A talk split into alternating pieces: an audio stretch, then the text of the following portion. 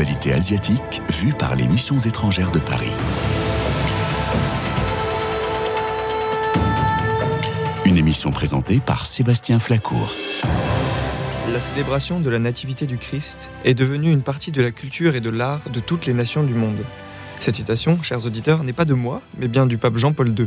Et cet art chrétien dont il parle s'exprime évidemment pendant la période de l'Avent, qui désigne pour les chrétiens la période durant laquelle les fidèles se préparent intérieurement à célébrer Noël.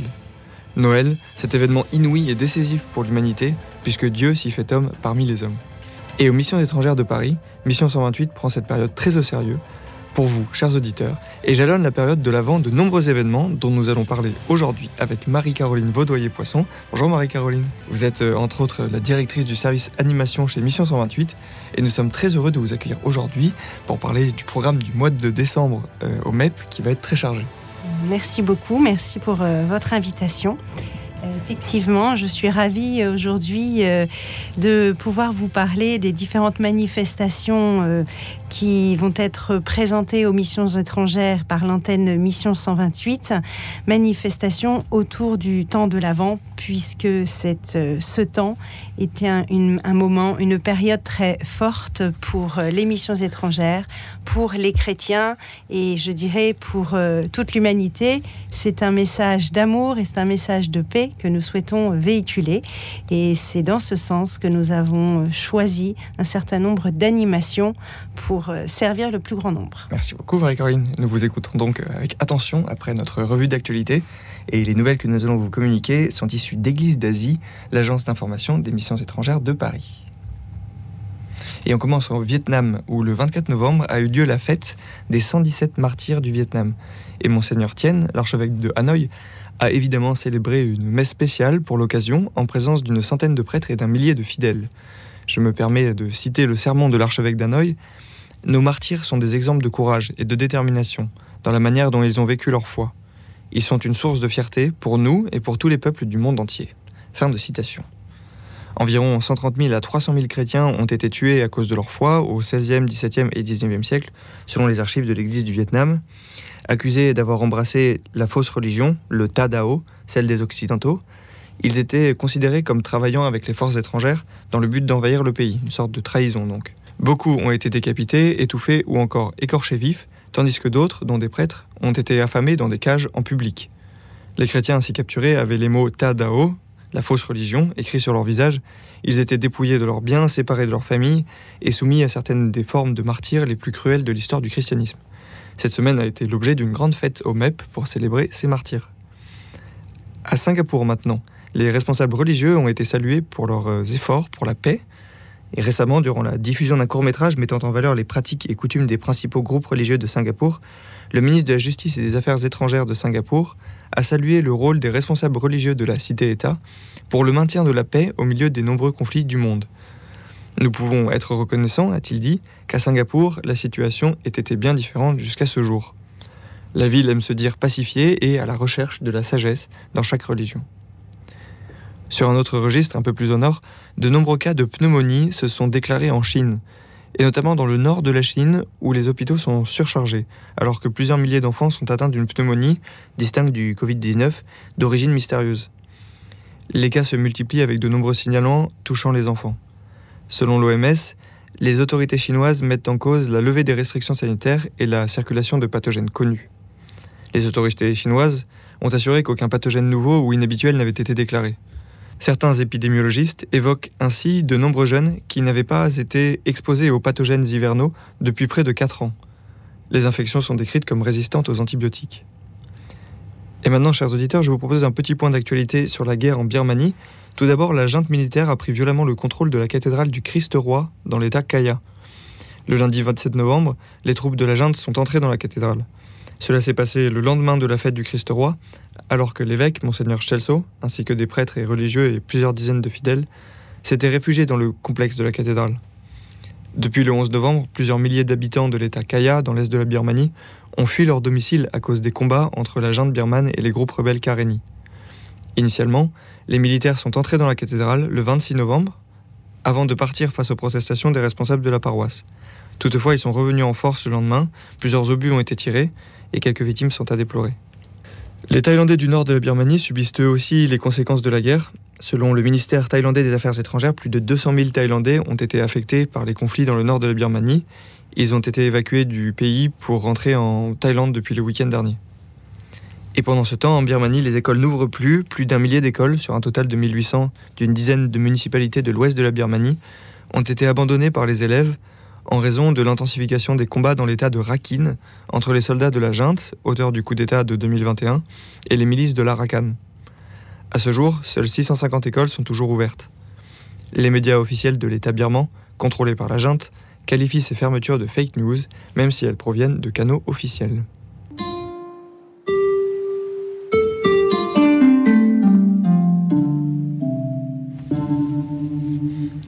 Nous retrouvons Marie-Caroline Vaudoyer-Poisson. Vous êtes la directrice du service animation de Mission 128 aux missions étrangères de Paris. Et avant tout, Marie-Caroline, est-ce que vous pouvez nous présenter euh, Mission 128, comme vous aviez commencé à le faire dans l'introduction? Mission 128, cette antenne culturelle et pastorale, a été créée et se veut comme un véritable pont culturel entre la France, l'Asie et l'océan Indien. Son rôle est de présenter, de valoriser le patrimoine artistique, religieux et historique des MEP à travers les collections permanentes, mais aussi en organisant des expositions temporaires. Nous proposons un regard à la fois historique et contemporain sur l'Asie et l'océan Indien. Nous avons pour mission, mission 128, avec la petite équipe que j'anime, de proposer une offre culturelle, de faire des actions pluridisciplinaires, de renforcer les liens avec l'Asie et l'océan Indien. Nous offrons, à Paris une ouverture sur l'Asie et l'océan Indien. Nous allons vers euh, la découverte des cultures, des religions et des populations à travers l'action des missionnaires, à travers l'action que les pères ont commencé dès 1658 jusqu'à aujourd'hui. Tout cela se concrétise par, pour le grand public, par un cycle de conférences, une programmation de concerts, de divers ateliers, grand public, petit et jeune. Nous sommes tournés vers le grand public de toute confession, chrétien, non chrétien, de tout âge et surtout de toute nation. Et nous attendons bien les pèlerins du monde entier. Pour l'avant, euh, Mission 128 semble avoir un programme chargé.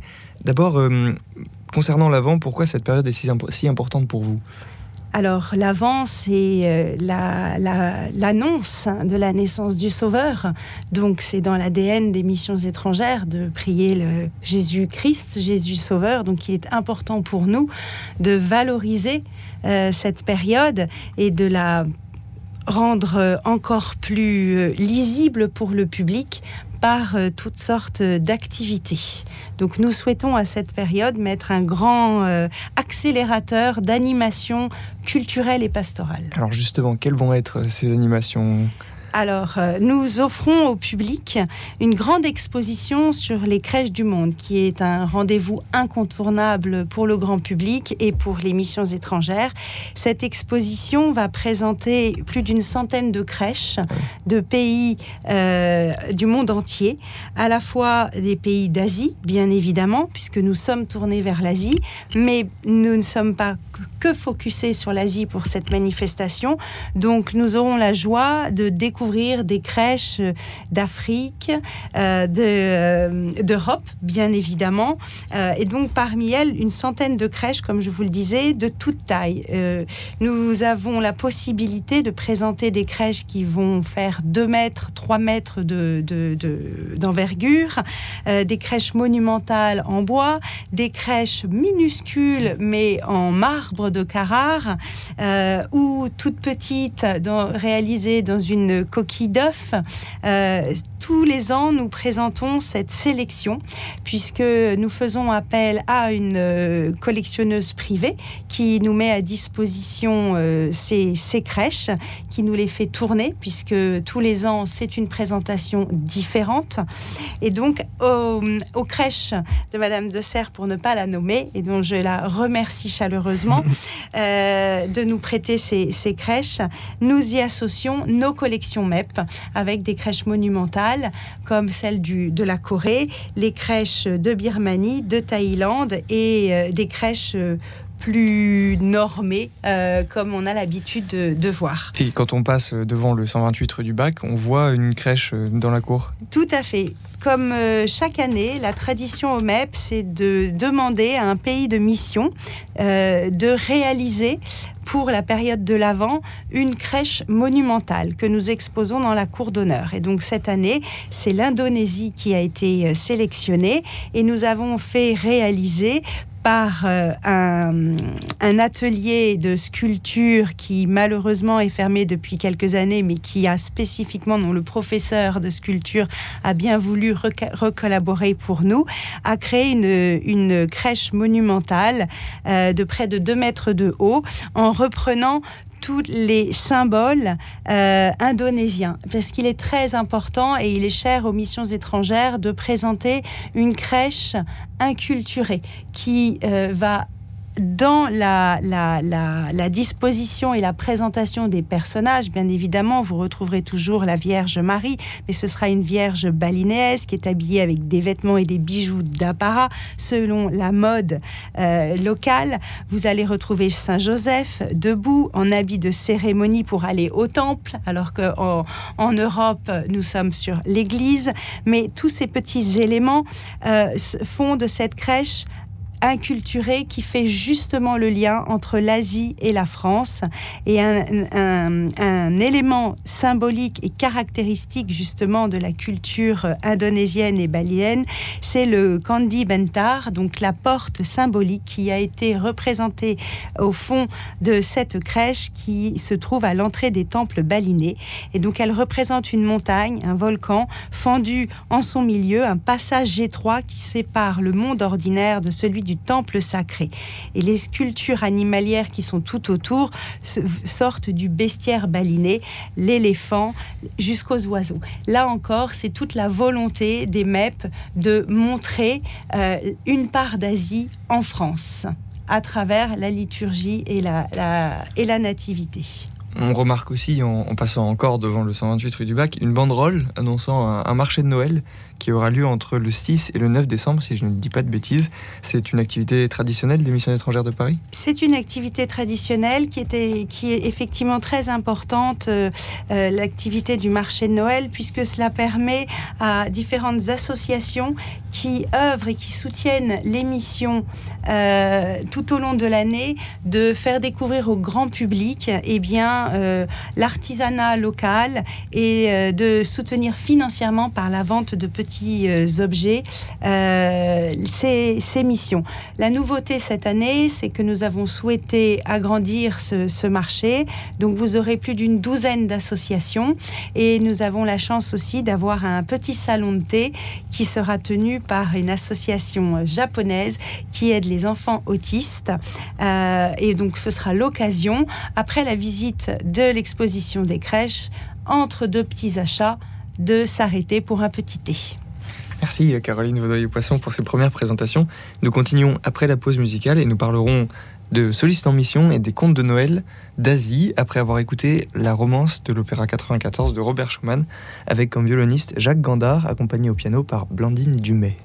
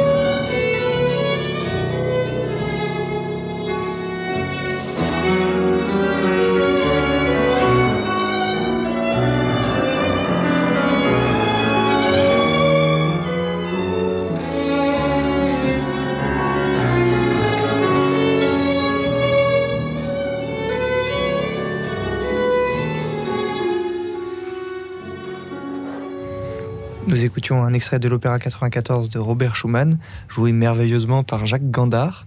Monsieur Gandard, que nous pourrons retrouver avec les concerts solistes en mission aux missions étrangères de Paris, n'est-ce pas, Marie-Caroline?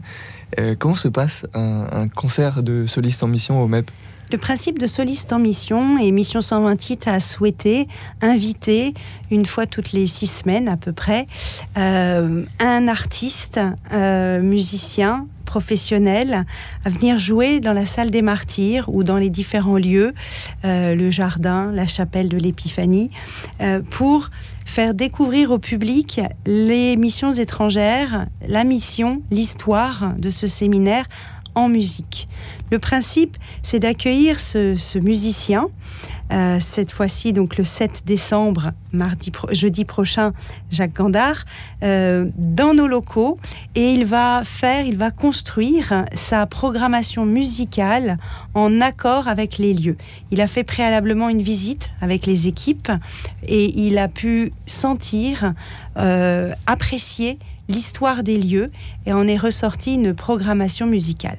Cette euh, fois-ci, il associe son sentiment des MEP, bien évidemment, à une programmation Noël. Chers auditeurs, vous êtes sur Orient Extrême, une émission de Radio Notre-Dame animée par les missions étrangères de Paris. Et nous développons aujourd'hui le programme de l'Avent avec Mission 128, l'organe culturel des missions étrangères de Paris. Et nous avons été rejoints par Apolline Denis en studio. Vous êtes euh, comédienne professionnelle et vous viendrez lire quelques contes de Noël lors des trois mercredis de l'Avent. Est-ce que vous pouvez nous parler un peu de votre lien avec euh, les missions étrangères de Paris en guise d'introduction? Tout à fait, Jean. En effet, moi j'ai eu la chance de, participer au lancement de la Nuit des Églises. Et puis ensuite, j'ai participé participé à un merveilleux euh, concert, spectacle, euh, des lectures euh, en musique sur Sainte Thérèse de Lisieux et son lien avec la mission. Et voilà, pour la deuxième année, je viens dire des contes asiatiques tous les mercredis de l'Avent. Donc ça démarre le mercredi 6 décembre. C'est à 15h30. Voilà, c'est pour un public d'enfants entre 6 et 12 ans. Euh, j'ai la chance d'être, euh, de dire ces contes dans la salle justement où se trouvent toutes les crèches. Euh, voilà, je vais être en, tenue du pays, du conte. Ce sont des, contes de Noël, donc. Voilà, ce sont des contes, vraiment des contes traditionnels du pays en question. Donc le, le, premier pays vers lequel nous allons partir, eh bien, c'est le Vietnam. Voilà, avec un conte qui s'appelle Le Seigneur Noix de Coco. Donc ça, c'est pour le 6 décembre. Très bien. Et quels sont les deux autres comptes Les deux autres comptes, eh bien, c'est le, pour le mercredi 13 décembre, nous partons au Japon avec un conte qui s'appelle La princesse affublée d'un bol. Et pour le dernier mercredi, alors là, on a regroupé, on, a, on va dire deux contes, enfin je vais dire deux contes, euh, qui sont tous les deux un petit peu plus courts. Euh, le premier s'appelle Kodok, la petite grenouille, et le deuxième s'appelle Pak Suparati, l'homme qui savait tout. Est-ce que les, parents sont invités aussi à venir voir euh, ces contes? Les parents sont invités, mais la priorité est donnée aux enfants. Très bien. Qu'est-ce qui, qui vous a porté à la connaissance de ces contes? Comment vous les avez découverts? Eh bien, d'abord, euh, la, bibliothèque des missions étrangères de Paris est très riche. Donc nous avons pu euh, voilà, euh, puiser euh, dans, toutes ces richesses et nous avons trouvé de merveilleux contes. Et puis aussi de mon côté, j'ai cherché, voilà. Et puis c'est un petit peu ceux qui m'ont touché, ceux qui m'ont plu, et puis qui, étaient amenés à être dit, parce que un conte parfois peut être merveilleusement bien lu comme ça, mais à dire en public, voilà, il fallait qu'il ait qu'il ait un petit peu toutes ces toutes ces composantes là parle de, on parle de contes de Noël asiatiques et j'ai un peu, un peu du mal à conceptualiser. Euh, de, de, quoi, de quoi s'agit-il? Alors, je vous donne peut-être un petit exemple. Allez-y. Allez. Donc, le, on part au, Japon, là, avec la princesse affublée d'un bol, d'accord? Euh, Je pense qu'il y a peut-être des enfants qui connaîtront ce conte sous un autre nom, parce qu'il s'appelle également La princesse au bol enchanté. Voilà, donc les contes se finissent toujours bien, bien évidemment, mais il se passe euh, voilà des, péripéties et les, enfin, les, héros sont souvent en danger. Il leur arrive des choses parfois terribles. Donc là, l'histoire se passe au pays de Kawashi. Il s'agit d'une très jeune princesse qui grandit euh, avec l'affection de ses parents, euh, qui dans l'apprentissage des arts. Et puis un jour, sa, sa mère tombe gravement malade. Et juste avant de mourir, elle pose sur la tête de sa fille un bol, un immense bol en bois bois et elle fait une prière afin que ce bol la protège dans son avenir. Donc cette coiffe de bois est si grande qu'elle dissimule le visage euh, complètement de, la princesse. Beaucoup tentent de lui, de lui enlever ce, ce bol, mais personne n'y arrive. Devenue différente aux yeux de tous, évidemment, elle est soumise, vous imaginez bien, à des moqueries, elle est rejetée. Le père, entre-temps, refait sa vie, mais la jeune fille est chassée par sa belle-mère. Elle décide donc de partir loin et de devenir une simple servante. Là, son chemin croise bien évidemment celui d'un beau prince les deux vont tomber amoureux, mais ce qui est assez extraordinaire, c'est que le prince n'a jamais vu le visage de cette jeune princesse. Donc je trouve ça assez, euh, assez fabuleux. Donc l'amour euh, frappe euh, les, deux, mais le mariage est rendu évidemment impossible par la malédiction qui pèse sur la princesse. Donc je ne vous dis évidemment pas ce qui va se passer après. Venez découvrir ces contes pour en savoir un petit peu plus. Donc celui-là, c'est celui du mercredi 6 décembre. Non, non, non, non, non. 13 décembre, voilà, pour le Japon. Celui du 6 décembre, nous commençons par le Vietnam avec le Seigneur Noix de Coco. Ah, quelle est l'histoire du Seigneur Noix de Coco Ah, vous voulez en savoir un peu plus Eh bien voilà, c'est un couple qui ne pouvait pas avoir d'enfants et les parents partent dans la forêt pour chercher du bois. Et tout d'un coup, la femme euh, a très soif et elle trouve une source qui euh, jaillit des rochers. Elle, euh, elle boit à cette source, elle se baigne. Et puis, lorsque le mari arrive pour boire à son tour, eh bien, il n'y a plus d'eau. Et puis, elle rentre, ils rentrent chez eux et un mois plus tard, la femme s'aperçoit, au bout d'un mois, qu'elle attend un bébé. Entre-temps, le mari meurt et donc ne voit pas cet enfant arriver. Mais lorsque l'enfant arrive, eh bien, il s'avère que ce n'est pas un enfant comme tout le monde, c'est une sorte de boule qui ressemble à une noix de coco, d'où son nom, noix de coco. Seulement, voilà, au fur et à mesure du récit, on s'aperçoit que Noix de Coco est doté d'un pouvoir surnaturel, mais personne ne le sait, bien évidemment. Il est au service du roi, il garde ses buffles, et une des filles du roi va s'apercevoir en cachette que Noix de Coco n'est pas celui qu'il prétend être. Donc ces contes ça viendront le 6 décembre, le 13 décembre, le 20 décembre à 15h30. Tout à fait. On vous recommandez donc euh, une tranche d'âge 6-12 ans 6-12 ans, ça me paraît vraiment bien. en tout cas, c'est gratuit pour les adultes accompagnateurs et dans la mesure du possible, nous vous demandons de bien respecter l'âge préconisé. La réservation est obligatoire euh, sur le site missionétrangère.com/agenda.